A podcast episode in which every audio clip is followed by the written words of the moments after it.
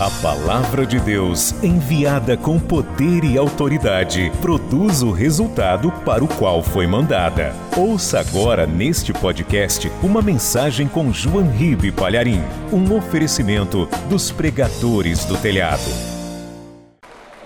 Pegue o evangelho, por favor. Evangelho de João, capítulo 8, versículo 36. E sempre que você vier à paz e vida, traga o Evangelho com você, porque nós vamos aprender a palavra. E o Evangelho, ele é maravilhoso porque traz as pregações de Jesus. E eu vou ler justamente um dos pontos principais de uma pregação que Jesus fez. Evangelho de João, capítulo 8, versículo 36. Tem alguém ao teu lado sem o Evangelho? Mostre para a pessoa onde nós vamos ler. Está escrito assim, ó, Jesus falando, hein? Se, ó, é uma condição, se, pois o Filho, e Filho com letra maiúscula, o Filho vos libertar, verdadeiramente sereis livres. Ele pregou isso. Eu vou repetir. Se é uma condição. Se essa condição for preenchida, o resultado vai ser obtido. Se, pois, o Filho vos libertar, verdadeiramente, diga verdadeiramente, sereis livres livres de verdade. Como que eu posso ser livre de verdade? Se o filho me libertar.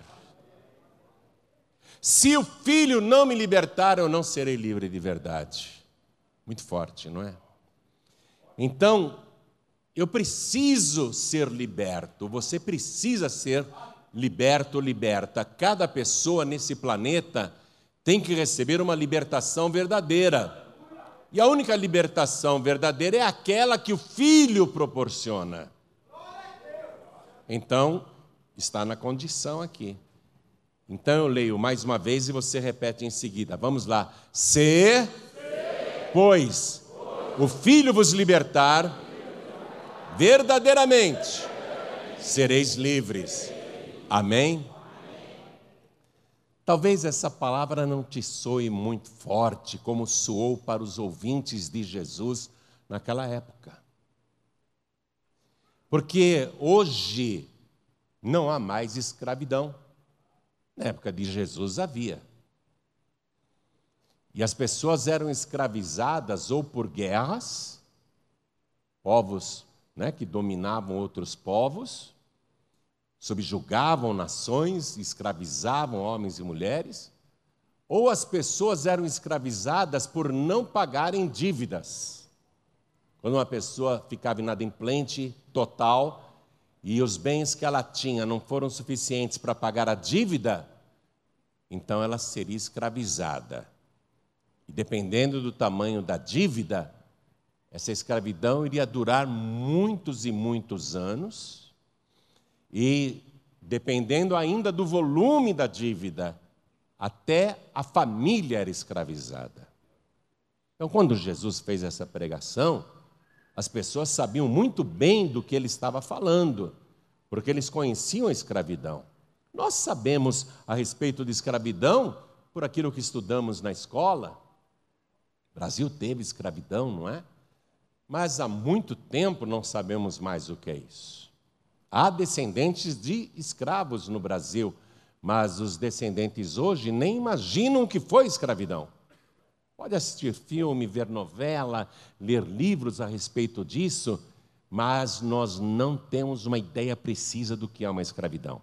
E aí Jesus Cristo vem e fala isso na sua mensagem, que impactou os ouvintes. Mas, mas, uma boa parte da audiência de Jesus contestou essa pregação. Contestou na cara dele a pregação. Imagine eu fazer uma pregação aqui e você falar na minha cara que não concorda. Como é que eu ficaria? Hein? Constrangimento público. Não é? Uma boa parte da audiência de Jesus contestou essa pregação na cara dele.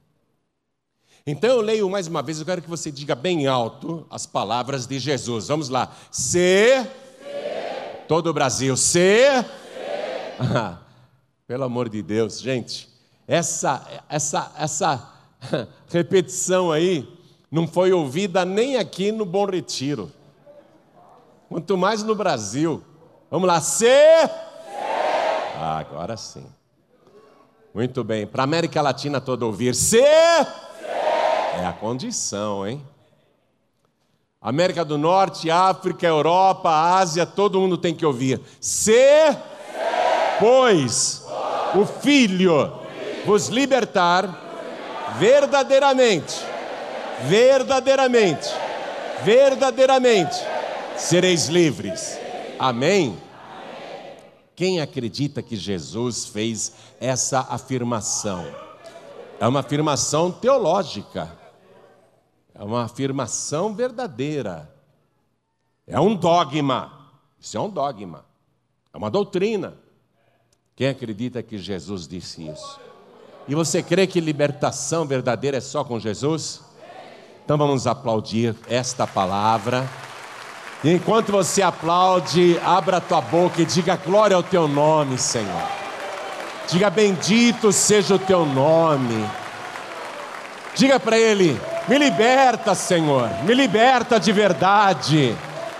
Diga para Ele, se você já é livre, obrigado por ter me libertado. Vai aplaudindo e vai glorificando. Olha só, olha só, meu Deus, quanta gente. Aqui em São Paulo e em todo o Brasil, e em toda parte tem alguém te aplaudindo e te glorificando.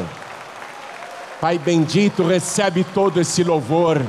E sobre cada vida que te exalta, derrame agora a tua bênção, a tua virtude, o teu poder.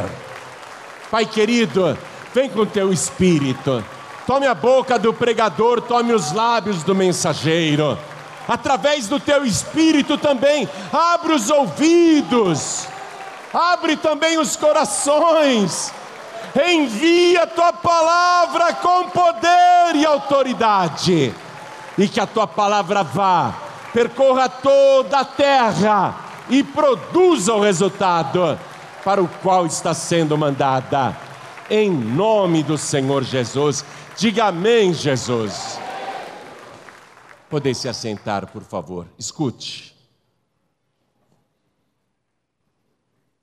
As pessoas que não concordaram com essa pregação de Jesus, cinco minutos antes, todas estavam acreditando em Jesus. Os judeus estavam acreditando em Jesus. Aí Jesus disse assim para eles, na hora que viu que estava todo mundo acreditando, não é? Porque esse é o objetivo da pregação do Evangelho. Quando as pessoas começam a acreditar, você vem com a verdade. Aí Jesus disse assim: se permanecerdes na minha palavra, então verdadeiramente sereis meus discípulos. E conhecereis a verdade, e a verdade vos libertará. Quando ele fez essa declaração teológica poderosa, imediatamente discordaram dele. Disseram: peraí, Todos nós somos filhos de Abraão, somos descendentes de Abraão e nunca servimos ninguém. E como dizeis, sereis livres? Não concordaram com Jesus. Nós nunca fomos escravos. Nós somos descendentes de Abraão. Porém, na palavra que eles disseram em contestação a Jesus, mostra até um certo desconhecimento da história, porque Moisés era descendente de Abraão, Josué era descendente de Abraão, Caleb era descendente de Abraão, A mãe de Moisés era descendente de Abraão, o pai de Moisés era descendente de Abraão. E todos foram escravos no Egito. Foram escravos de Faraó e escravos do Egito. Depois, quando eles foram libertados por Deus, os anos e séculos se passaram e houve uma guerra contra Israel, e eles foram escravizados por Nabucodonosor, o grande rei da Babilônia. Então, os descendentes de Abraão foram escravizados de novo só que agora por Nabucodonosor. E depois eles foram escravizados pelos persas. Foram escravizados pelos sírios, descendentes de Abraão, foram escravos sim. E agora, os que estão contestando Jesus e dizendo, nós somos livres. Espera aí. Eles estão debaixo do poder da mão de ferro de César e do Império Romano. Eles têm uma aparente liberdade. Roma deixa os judeus se reunirem em suas sinagogas, fazerem suas reuniões, pregarem a Torá, que é o Antigo Testamento, a lei e os profetas, dá liberdade até para eles se reunirem religiosamente mas eles não têm autonomia política, eles não têm autonomia social. Quem manda em Israel é César, eles são escravos de César. César era tão esperto que fez os judeus pensarem que eles eram livres, mas toda a riqueza de Israel ia para Roma. Eles não tinham poder para decidir absolutamente nada, tanto que a crucificação de Jesus, que iria acontecer anos depois, teve de ser executada por Pôncio Pilatos, que era o governador da Judéia, o representante de César do Império Romano. Então eles não tinham autonomia, não. Eles pensam que são livres, mas são escravos.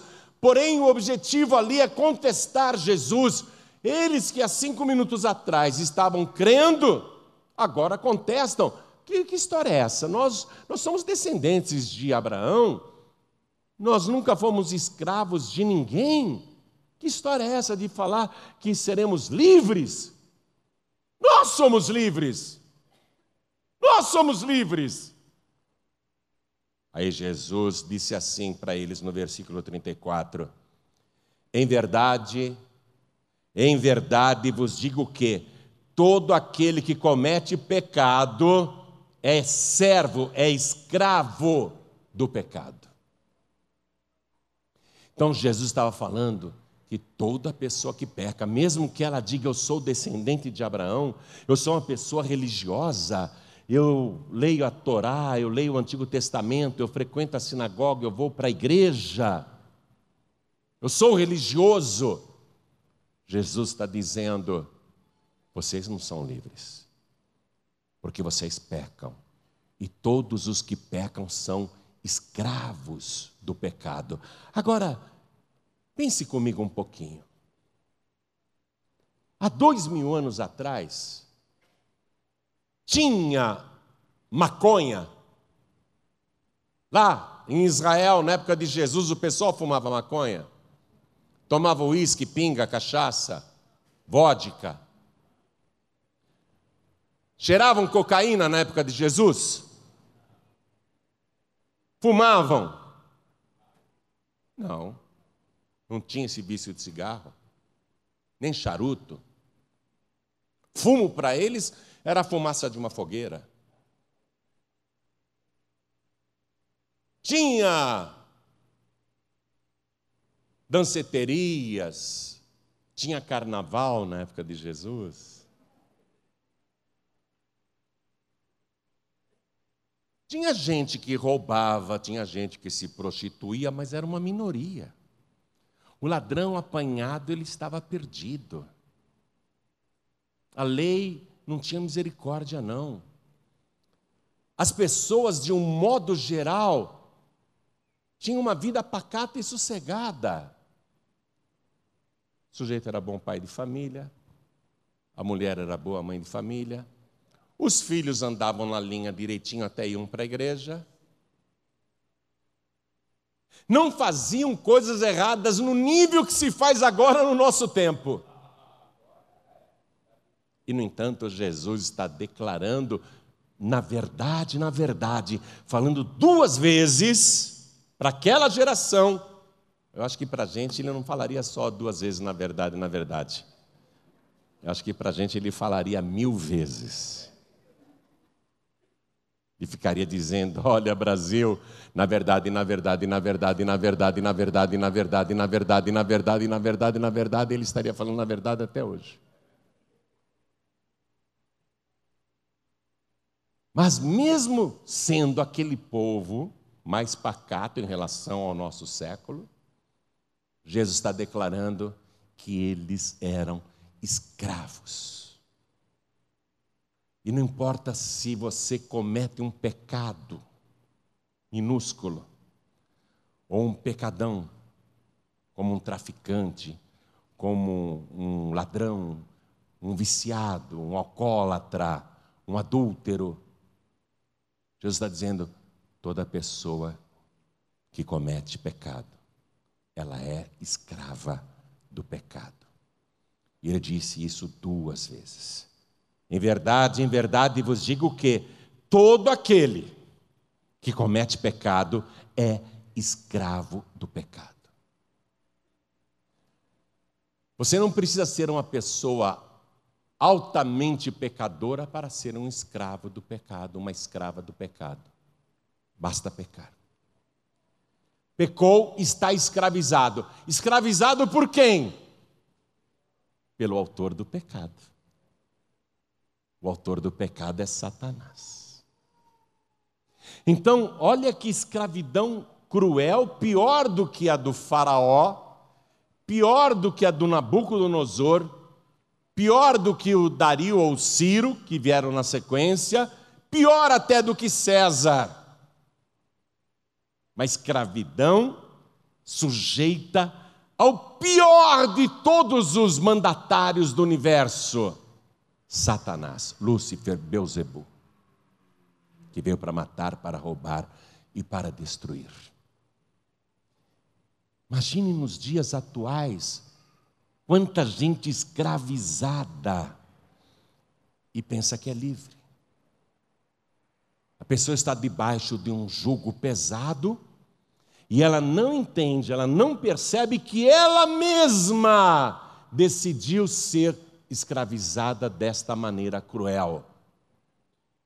Já já eu volto aqui em Jesus, mas eu quero que você vá comigo na carta do apóstolo Paulo aos Romanos, no capítulo 6, versículo 16.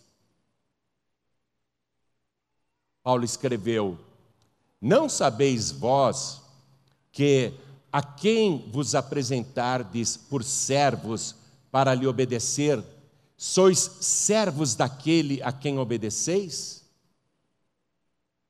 Ou do pecado para a morte, ou da obediência para a justiça? Quando você peca porque é desobediente, você se torna escravo do pecado e, consequentemente, da morte. Ou do pecado para a morte, ou da obediência para a vida, quando a pessoa resolve obedecer. Aí Paulo diz lá para aqueles romanos que tinham se convertido, que ele tinha evangelizado, versículo 17: Mas graças a Deus que, tendo sido servos do pecado, obedecestes de coração, olha a diferença, obedecestes de coração, voluntariamente, de boa vontade, à forma de doutrina a que fostes entregues, e, libertados do pecado, escreveu Paulo, fostes feitos servos da justiça. Então, troca aqui no versículo 18 a palavra servos da justiça por escravos da justiça. Porque há dois senhores no mundo e no universo. E a um deles você está obedecendo. E a aquele que você obedece é de quem você é escravo. E as pessoas estão escravizadas. Elas podem ter dinheiro, elas podem ter posição, elas podem ter fama, elas podem ter prestígio, mas se elas estão no pecado, são escravas de Satanás. Ela pode ser famosa, pode ser uma pessoa invejada por todo o nosso país, tem muito dinheiro, riquezas, fama, mas se ela está no pecado, se a pessoa está no pecado, seja quem for, artistas, empresários, juízes, delegados, promotores, pais de família, mães de família, filhos, professores, qualquer tipo de profissional, mas, ainda que more numa mansão, e tem uma vida regalada se ela obedece a Satanás, se ela é escrava do pecado, se ela comete o pecado, ela não passa de um reles escravo, escravo do diabo. Pode ter a grana que for, pode ser um banqueiro poderoso, pode ser um empresário poderoso, mas se comete pecado, não passa de um escravo do diabo, escravo do pecado. A quem você obedece é a quem você se sujeitou para servir como escravo. Porque há dois senhores, eu repito: um mau e um bom. A qual dos dois você está servindo? Você é escravo de quem? Porque não tem essa. Nesse planeta aqui, ou você é escravo do pecado para a morte, ou você é escravo da obediência para a vida de quem você é escravo. Eu sei de quem eu sou escravo. Ele veio falar comigo numa madrugada. Faltavam dois meses para eu completar 21 anos de idade. Eu tinha 20 anos. Mas aos 20 anos eu era um escravo, judiado de Satanás. Não tinha paz nem alegria pensava em morte e suicídio o tempo todo, fazia coisas erradas, andava com gente que não prestava, era mal, era briguento, tinha prazer somente nas coisas ruins e erradas, nas coisas más. Tinha pesadelos permanentemente, sonhava com gente que já morreu, sonhava que eu mesmo estava morrendo, e era toda semana ouvia vozes, enxergava vultos andando pelo quarto, escutava barulhos estranhos, passos. Muitas e muitas vezes vi nitidamente aquele que me escravizava, vi o próprio Satanás, vi com clareza, com nitidez, como estou olhando para vocês aqui. Eu tinha só 20 anos e era um escravo do diabo, porque eu fazia tudo o que o meu dono, que era Satanás, queria que eu fizesse. Tudo que era ruim, tudo que não prestava, eu fazia, e fazendo, eu servia a Satanás, mesmo que eu não gostasse do diabo, mesmo que eu não quisesse nada com o chifrudo, mesmo que eu não quisesse nada com o capeta, a partir do momento que eu fazia as coisas que ele mandava eu fazer, eu era um escravo de Satanás. E ele não tinha misericórdia desse escravo aqui, porque era um escravo que sofria, eu era um escravo que chorava, eu era um escravo que vivia com medo, vivia com pavor, porque um escravo do diabo, ele não tem vida, o tempo todo é a morte, a alternativa é a morte, o alívio é a morte. Por isso que uma pessoa escravizada por Satanás só pensa em suicídio. E eu me lembro perfeitamente que eu acordei no meio da madrugada. Eu dormia numa cama beliche na parte de baixo, tinha 20 anos. Eu abri os olhos na escuridão. E comecei a pensar na minha vida. Eu era muito deprimido, muito triste. E eu comecei a chorar. E eu chorava que as lágrimas queimavam a minha face. E eu chorava de perder o ar, eu chorava de soluçar.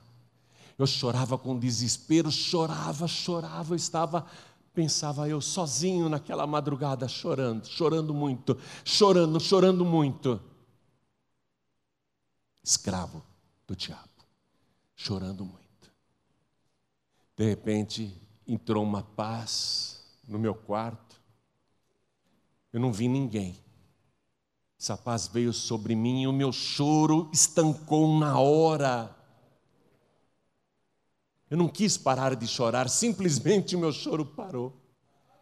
A minha respiração ofegante ficou calma na hora, sozinha. Uma paz que eu nunca tinha sentido em toda a minha atribulada vida, tão jovem e tão atribulado. Pela primeira vez eu estava sentindo uma paz, uma paz que eu nunca tinha sentido. E no meio daquela paz, eu ouvi uma voz, eu que era um endemoniado, eu que ouvia tantas vozes o tempo todo, que ouvia tantos barulhos estranhos, eu ouvi uma voz mansa, delicada, firme, amorosa, cheia de autoridade.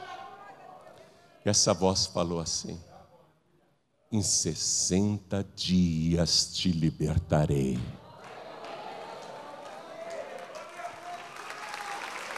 Nunca vou esquecer a voz. Nunca vou esquecer a paz. Eu não sabia o que era paz. Aí a paz foi embora. Eu voltei com o choro, com a tribulação, com a falta de ar, com desespero, com medo a paz foi embora, eu voltei para as trevas. Fiquei tão confuso porque era um perturbado. Eu não conseguia pensar direito, mas eu fiquei conversando comigo mesmo. Eu acho que eu estou ficando louco. Eu estou imaginando que veio uma voz aqui e falou: em 60 dias te libertarei. Mas eu devo estar imaginando coisas. Mas espera, a paz que eu senti, eu não imaginei, não. Comecei a pensar. Fui controlando o meu choro. Fui pensando, a mente agitada, os pensamentos confusos. Eu fui pensando, mas a paz eu não imaginei. Eu senti uma paz que eu nunca senti antes em toda a minha vida. Será que foi Deus que falou comigo? Será que foi Jesus que falou comigo? Aí, deitado na minha cama, eu me lembro perfeitamente dessa madrugada. Eu, deitado mesmo, eu fiz uma oração. Eu olhava para o gradil ali da cama beliche de cima. Era o que eu enxergava. Mas eu disse: Deus, eu não falei nem meu Deus, porque eu não conhecia Ele como meu Deus. Eu disse: Deus, se foi o Senhor que falou comigo, hoje é dia 17 de maio de 1976. Eu quero saber como é que vai estar a minha vida no dia 17 de julho. E dormir. E dormir. No dia seguinte, eu fiquei pensando naquela experiência, naquela voz. Eu quero ver o que vai acontecer nos próximos 60 dias. Se foi Deus que falou comigo, eu quero ver o que vai acontecer. E as coisas foram acontecendo em altíssima velocidade, e todo dia acontecia uma coisa nova e eu pensava, não é coincidência, só pode ser Deus. Não estou tendo mais pesadelos. Eu não escuto mais vozes. Eu não enxergo mais vultos. Eu durmo bem, eu não tenho mais medo. Os vícios que eu tinha, eu larguei, as más companhias se afastaram, sem que eu mandasse elas embora. Arrumei emprego. Eu tinha paz dentro de mim. Foi aí que eu entendi. Foi aí que eu entendi. Que em menos de 60 dias ele me libertou de verdade. Naquela madrugada, o Filho veio e me libertou de verdade, e desde então eu sou livre. Eu sou livre de verdade. Vocês estão falando com um homem livre do pecado. Mas preste atenção. Eu sou livre de Satanás, eu sou livre do pecado. Mas eu mesmo escolhi me aprisionar com o meu libertador.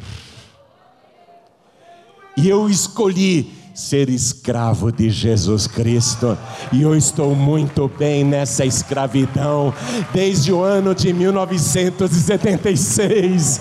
Eu sou o escravo de Jesus mais feliz da terra. ser livre de verdade, só Jesus. Você não faz esforço nenhum, ele simplesmente despedaça as cadeias de Satanás, ele destrói as prisões, os grilhões. Você não faz esforço nenhum, ele te liberta, ele te liberta de verdade. Eu experimentei isso, por isso que eu estou pregando para você. Você que ainda é escravo, escrava. Você que ainda está aprisionado, aprisionada. Você é tão escravo, tão escrava, que não consegue nem ficar uma hora sem fumar um cigarro, sem fumar uma pedra de crack, ou cheirar uma carreira de cocaína, ou falar um palavrão ou dizer coisas que não prestam. Você não consegue ficar um dia, nem horas, sem fazer algo que te envergonhe, que te entristeça e magoe pessoas à tua volta. Porque você é um escravo, você é uma escrava de Satanás. Porque você faz tudo o que o teu Senhor maligno manda você fazer. Você não gosta do diabo, você não quer nada com Satanás, mas no entanto você faz tudo o que o teu maligno Senhor te ordena fazer. Você não resiste, você não luta, você vai e faz. Você não pensa nas consequências. Por isso que a tua vida está tão destruída, tão arruinada. Eu estou falando aqui não só com alguns escravos nesse auditório, eu estou falando com escravos que estão me assistindo pela televisão, escravos que estão me ouvindo pela rádio e escravos que estão me assistindo pelo youtube.com. Tem muitos escravos me assistindo agora. Você não é dono, dona da tua própria vontade. Você não consegue fazer o bem que você quer. E toda vez que você tenta largar sozinho de fumar, você fracassa. Você tenta parar de beber sozinho, sozinha, você fracassa. Você tenta sozinho, sozinha parar de usar drogas e você fracassa. Sabe por quê? Porque você é um escravo e um escravo não tem poder para se libertar sozinho. Um escravo precisa de um libertador de verdade. E eu tenho aqui para te apresentar o libertador verdadeiro, o maior libertador do universo, aquele que tem poder para te fazer livre e livre de verdade.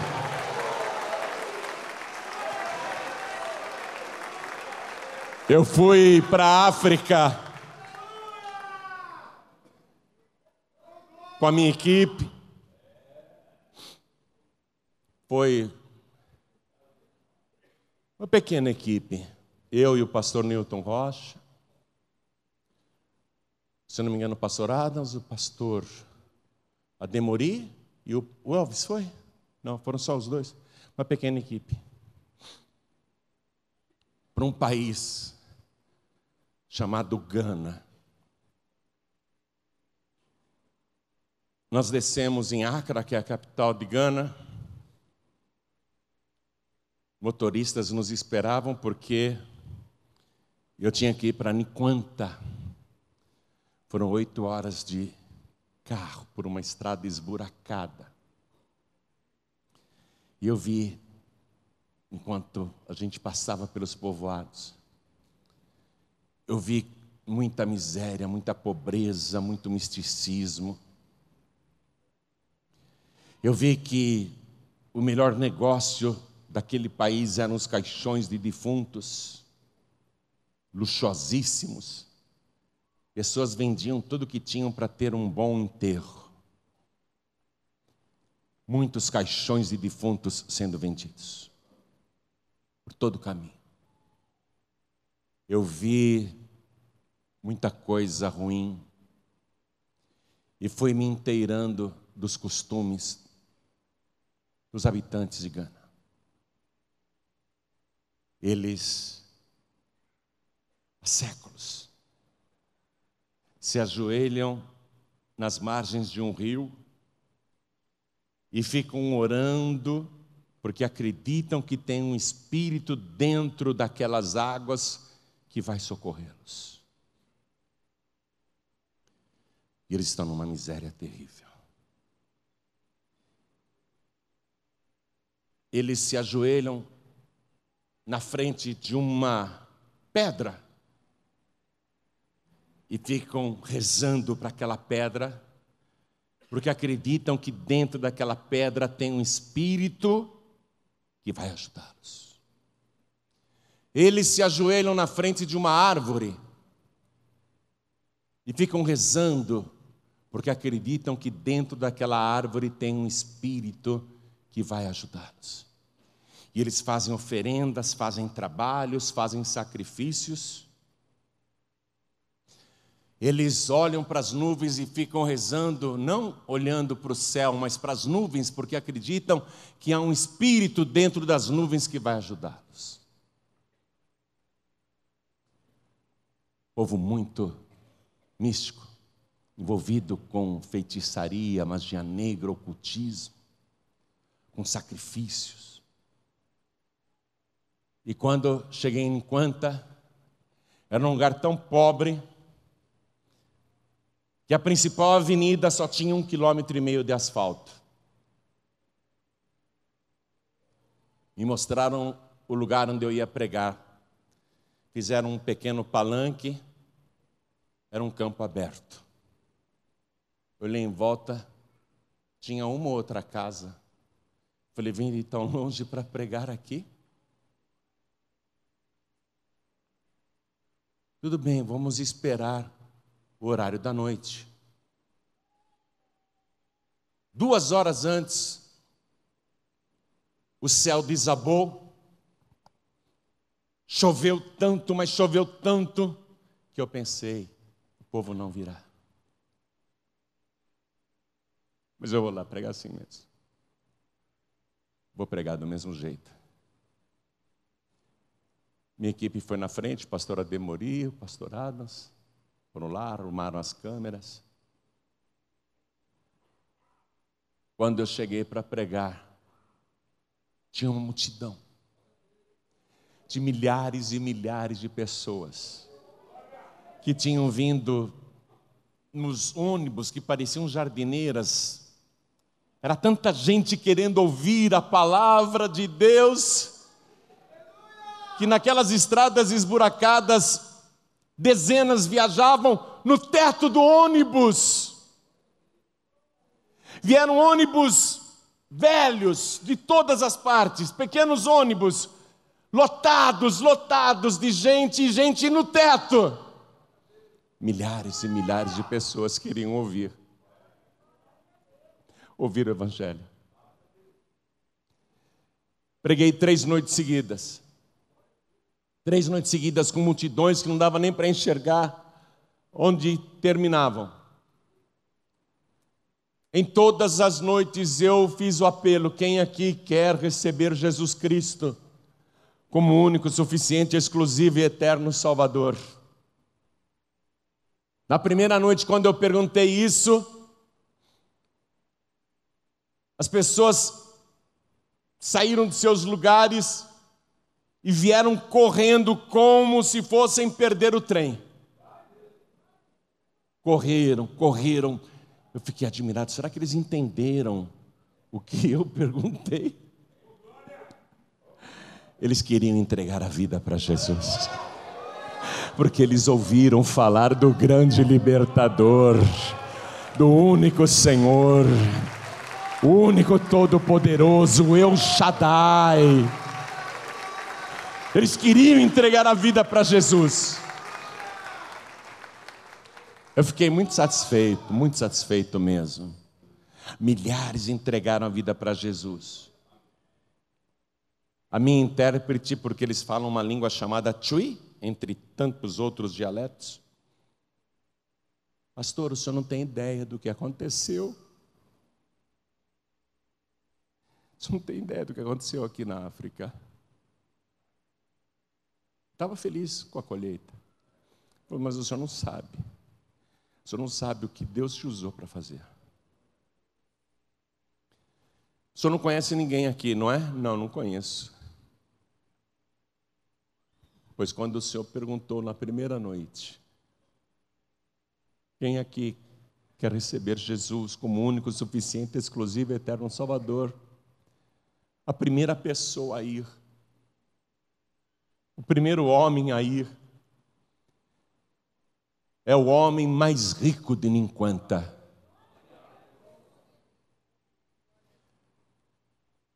Um homem um homem muito rico estava lá, muito rico, é o mais rico de Ninquanta. E ele se ajoelhou naquele chão que estava todo aguado, cheio de lama por causa da chuva. Se ajoelhou, colocou os joelhos no barro. Pastor, nós que conhecemos aquele homem, é o homem mais poderoso de Ninquanta. Nós conhecemos a história dele. Sabe o que se diz aqui em Quanta? que ele tem na casa dele uma serpente que vomita dinheiro. Por isso que ele é tão rico. E sabe por que, que ele tem essa serpente na casa dele que vomita dinheiro? Porque ele sacrificou a filha dele. A menina não morreu, mas ficou desequilibrada, boba vegetal. Aí eu fiquei pensando nesse homem que não conhecia o libertador,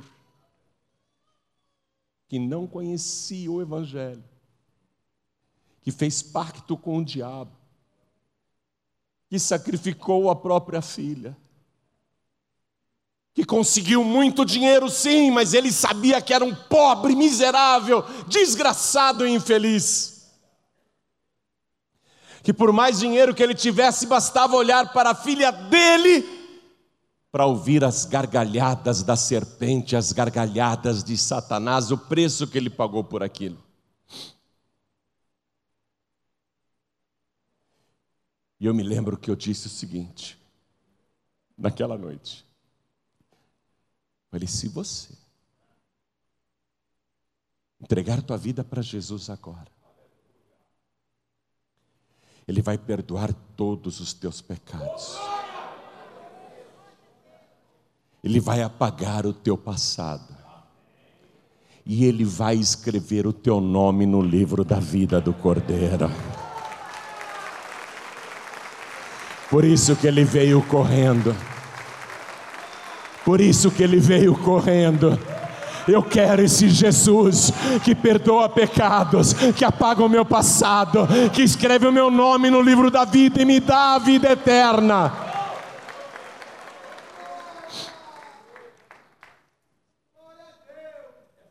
Ele era escravo de Satanás. Milhares foram libertados. Aquele e todo aquele que comete pecado é escravo do pecado. Mas ah, aquele povo na época de Jesus, quais eram os pecados?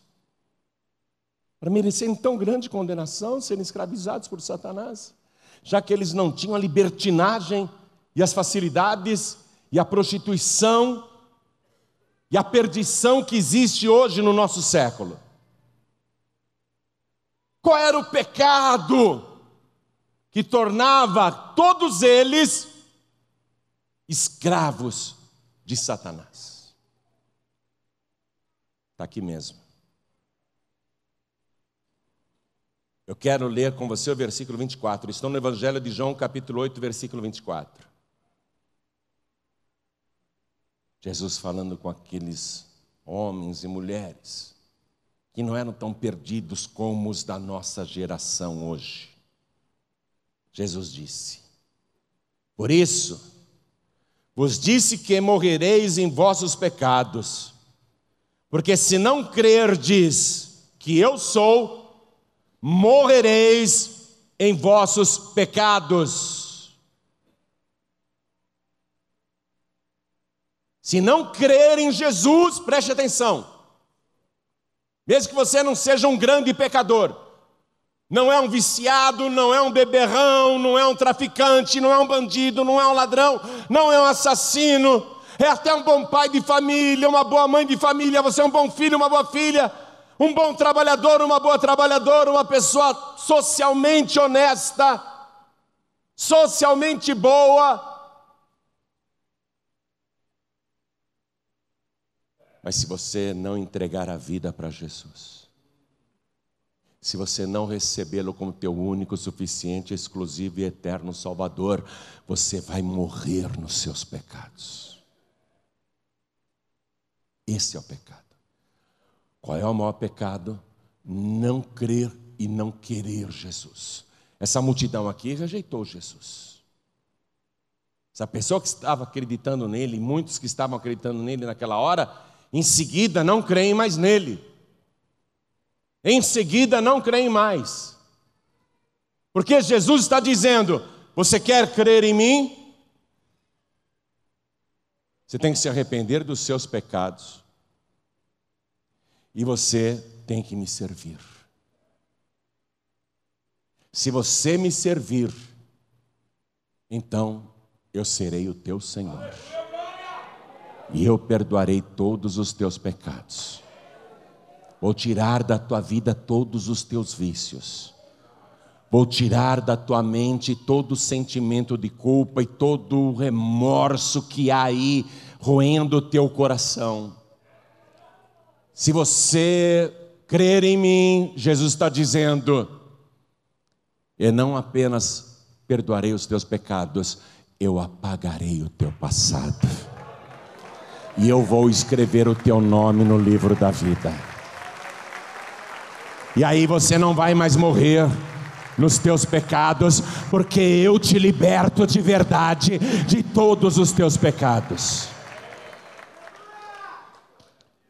Quando Jesus estava para partir, não depois da cruz, logo antes da cruz, logo antes da cruz, ele falava do Espírito Santo, mas já era a última noite de vida, ele iria morrer brevemente. No dia seguinte, ele iria render o Espírito pendurado no madeira. Mas antes da cruz, ele começou a dizer para os discípulos: Eu vou embora, mas eu não vou deixar vocês órfãos. Eu rogarei ao Pai, e Ele vos enviará o Paráclitos, que nas traduções aparece como consolador, ajudador, advogado. O Espírito da verdade que o mundo não pode receber porque não vê nem o conhece, mas vós o conheceis porque ele habita convosco e está em vós. E quando ele vier, se está escrito no Evangelho de João, capítulo 16, versículo 9: E quando ele vier, convencerá o mundo do pecado, da justiça e do juízo. E ele diz aqui, vá comigo no capítulo 16, versículo 9. Ele diz aqui no versículo 9: do pecado, leia, por favor, leia, do pecado, porque não creem em mim. Você está entendendo qual é o pecado que condena? Você está entendendo qual é o pecado que faz você provar a morte eterna? Porque pecadores todos são. Em menor ou maior grau, todos pecaram, diz a palavra. Todos. Deus olhou para a terra e não viu um justo, um sequer. Todos são pecadores. Mas todo pecado pode ser perdoado. E a pessoa escapar da condenação. Mas o único pecado que ela não pode cometer é não crer em Jesus Cristo. Preste atenção. Você está achando que há outros mediadores, medianeiras, intermediários, intermediárias? Que há outros caminhos e outras alternativas? Jesus disse: Conhecereis a verdade, e a verdade vos libertará. Eu sou a verdade. Eu sou o caminho, a verdade a vida, e ninguém vem ao Pai a não ser por mim. Conhecereis a verdade, eu sou a verdade. Pecado, porque não crê em mim. Não crer em Jesus é o pior de todos os pecados. E como é que você tem que crer em Jesus? Como seu único suficiente, exclusivo e eterno Salvador. Fiquem todos de pé, por favor. Chegou a hora da verdade. Mesmo que você até hoje tenha sido um escravo, uma escrava do pecado, um escravo, uma escrava do diabo, o grande libertador está aqui e você pode escolhê-lo agora. Se você escolhê-lo agora, se você receber Jesus como teu único, suficiente, exclusivo e eterno Salvador, Ele vai perdoar todos os teus pecados, Ele vai apagar o teu passado, e Ele vai escrever o teu nome no livro da vida do Cordeiro. Aí você vai ser livre de verdade. Há quanto tempo o Espírito Santo vem te convencendo disso. Jesus disse: quando vier o Espírito da Verdade, ele convencerá o mundo do pecado, da justiça e do juízo. Do pecado, porque não creem em mim. Há quanto tempo o Espírito Santo está falando ao teu coração e dizendo: Filho, venha para minha casa. Filha, venha para minha casa. Há quanto tempo, hein, filho pródigo e filha pródiga, também o Espírito Santo está falando no teu ouvido e no teu coração e dizendo: observe os sinais. Você conhece a palavra, tudo está se cumprindo. Jesus está às portas. Volte para a casa do Pai, filho pródigo. Volte para a casa do Pai, filha pródiga. Ele tem falado com você como falou comigo. Ele tem falado com você o tempo todo. Ele fala através das pregações que você ouve e assiste na TV, no rádio. Às vezes você está passando no meio de uma praça, tem um pregador que parece um maluco fanático lá, mas ele é um servo de Jesus Cristo e está anunciando a verdade e Ele está falando com você. Deus está usando a boca daquele humilde pregador para dizer para você: entrega a vida para Jesus. De quantas maneiras Ele já falou com você, até em sonhos, até pela boca dos pequeninos, até por um folheto que você ganhou na rua e pensou em jogar fora, descartar Aí você pegou e falou: Eu vou ler dentro do trem, eu vou ler dentro do ônibus, eu vou ler dentro do metrô. Quantas e quantas vezes, quantas e quantas vezes. Agora é a hora da verdade. Há dois senhores, dois senhores. Um é o do mal. Leva você para os vícios, para as más companhias, para as coisas erradas, para a destruição, para o sofrimento, para a angústia, para o medo, para a depressão, para a doença, para a dor, para a raiva, para a vingança, para o ódio. E esse outro aqui. O outro Senhor. Ele é o Senhor da vida. Ele disse: Eu sou a ressurreição e a vida. Quem crê em mim, ainda que esteja morto, viverá. Ele é o Senhor amoroso, perdoador, benigno, amoroso, verdadeiramente santo, puro. Ele tem vários nomes e um deles é eu sou o Senhor que te sara. Eu sou o Senhor que te liberta. Eu sou o Senhor que te perdoa os pecados. Eu sou o Senhor que te salva. Eu sou o Senhor que te ama. Eu te amo. Eu te amo. Eu sou o Senhor que te ama. Ele é humilde. Esse aqui não se engane, não. Ele é muito humilde, mas não se engane. Com a sua aparência humilde, com a sua bondade, com a sua mansidão. Não se engane, não. Ele é o Senhor dos Senhores.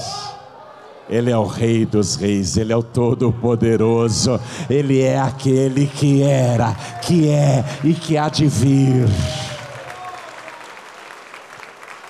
Ele tem nas mãos as chaves da morte e do inferno, e diante dele todo o inferno estremece.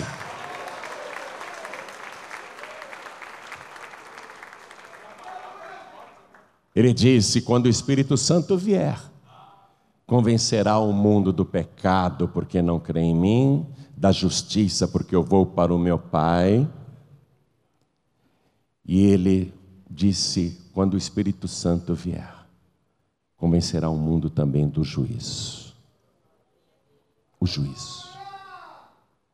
O juízo. Do pecado, porque não crê em mim. Da justiça, porque eu vou para o meu Pai. E do juízo, porque já, disse ele, o outro Senhor, o Senhor mau, cruel, assassino, mentiroso, já está julgado. Você quer ficar do lado do perdedor, o problema é seu. Você quer continuar na macumba, no feitiço, na escravidão, na magia negra, no ocultismo. Você quer continuar nessa miséria, nessa doença, nesse sofrimento? É uma escolha que você mesmo está fazendo, mas o grande libertador está aqui e ele te oferece tudo de graça. É só você querer e ele vai fazer a obra na tua vida.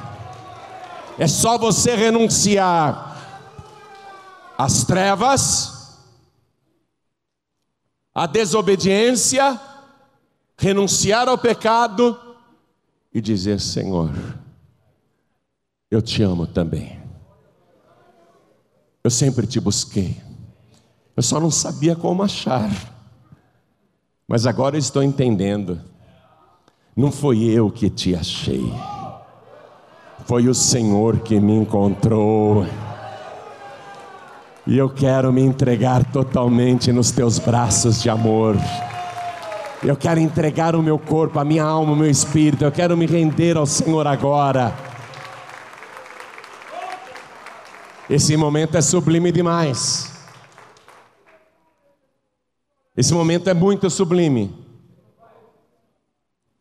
Por tua causa, por tanto amor, ele foi às últimas consequências. Ele não fugiu. Porque morrer na cruz era a única maneira de aniquilar o pecado. O Evangelho declara que Jesus Cristo morreu pelos pecadores, pelos nossos pecados. Ele foi até o fim para te garantir agora: eu tenho o poder de te purificar de todo o pecado porque eu verti o meu sangue na cruz do Calvário, o meu sangue puro eu verti ali, para desfazer as obras do diabo, para destruir o pecado. Ele foi as últimas consequências. E ele tem como garantir que é o teu libertador, de verdade, libertador verdadeiro, porque ainda que ele tenha morrido e tenha sido sepultado naquela sexta-feira, o Evangelho declara: é impossível a morte retê-lo, porque nele nunca se achou qualquer pecado. A morte é o salário do pecado. Ele não tinha pecado, então ele não podia continuar morto. Ele ressuscitou e está vivo pelos séculos dos séculos. Ele está aqui agora e ele pode te dar o perdão dos seus pecados.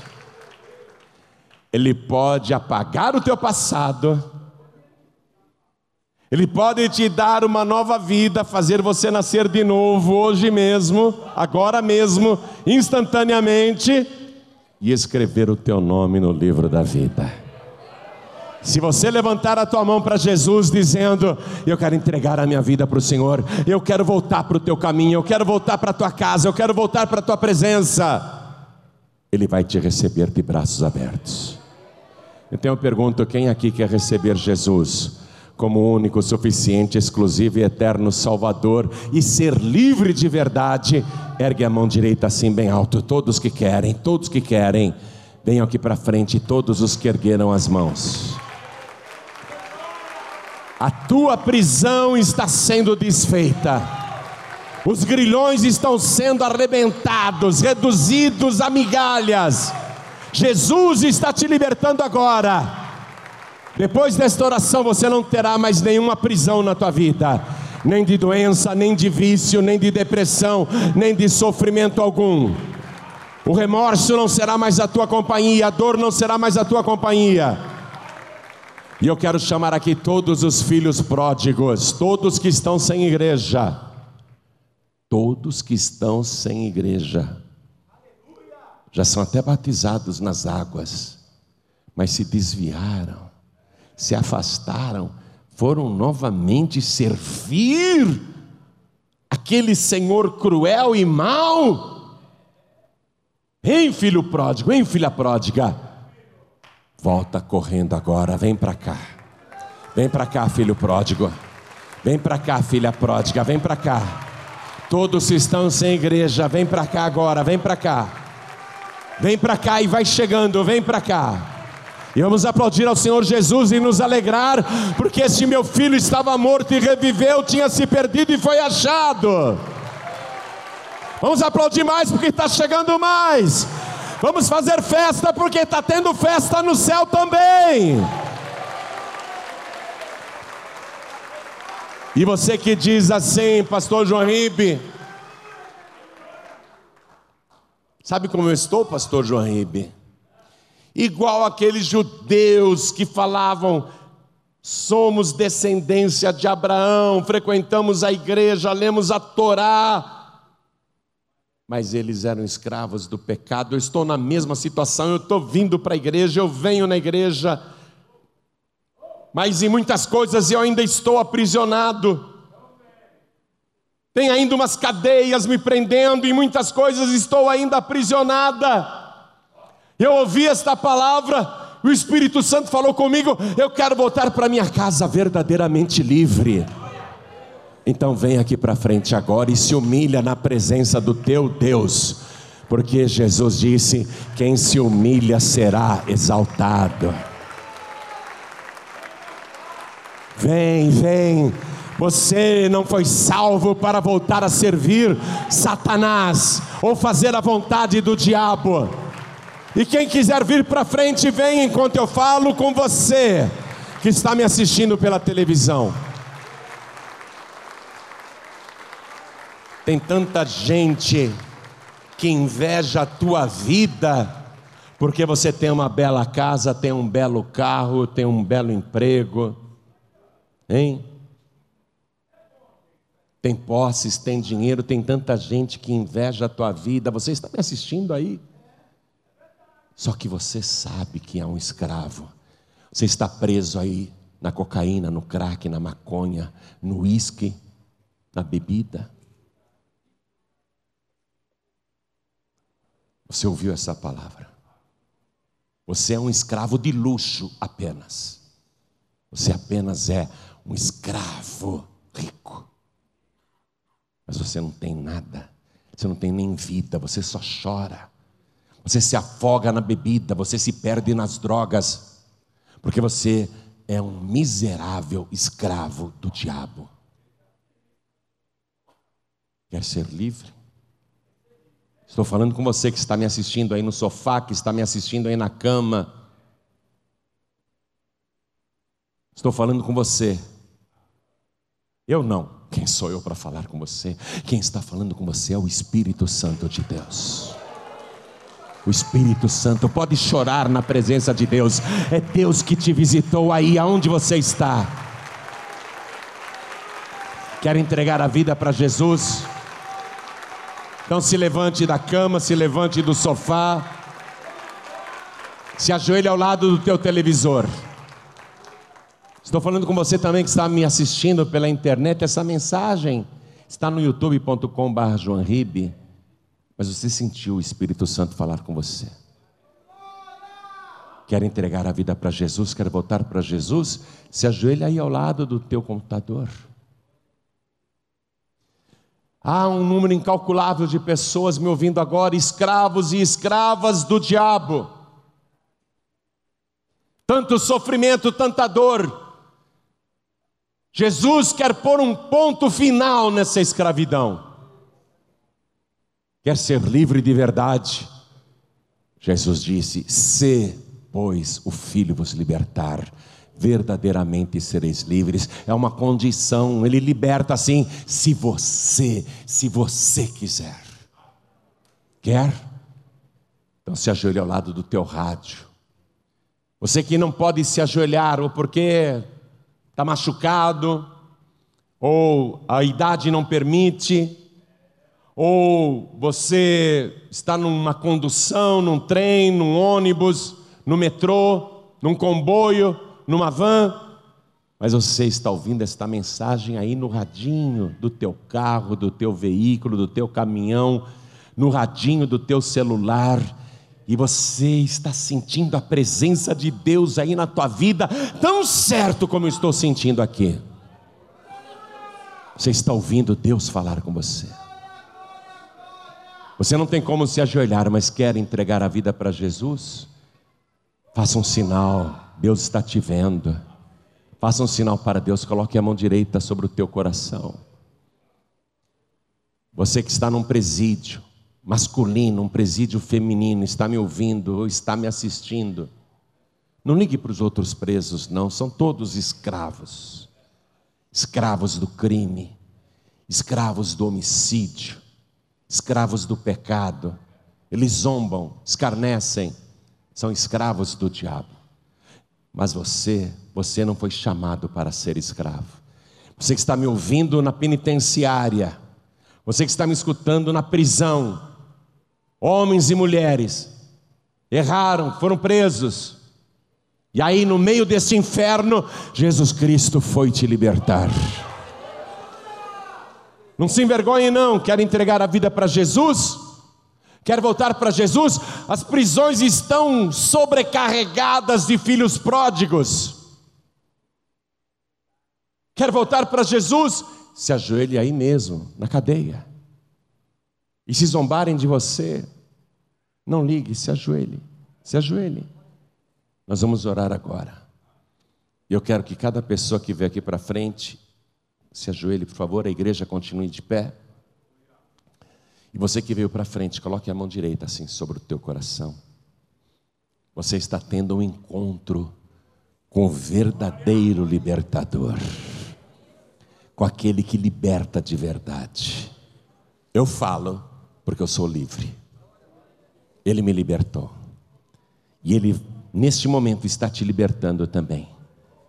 Todos que estão de joelhos, orem assim comigo, meu Deus e meu Pai meu Deus bendito, meu Deus todo-poderoso, eu ouvi a tua santa palavra E aprendi agora que só o Senhor tem o poder para me libertar de verdade. Então me liberta agora, primeiramente, da escravidão do pecado, destrói as cadeias, as algemas, as correntes, destrói agora as grades da prisão do pecado. E me liberta. E além de me libertar, perdoa o meu passado, perdoa os meus pecados, apague agora as minhas iniquidades. E eu te suplico, Senhor, escreve o meu nome no livro da vida, aí no céu, e me dê também do teu Santo Espírito, e me ajude a perseverar até o fim.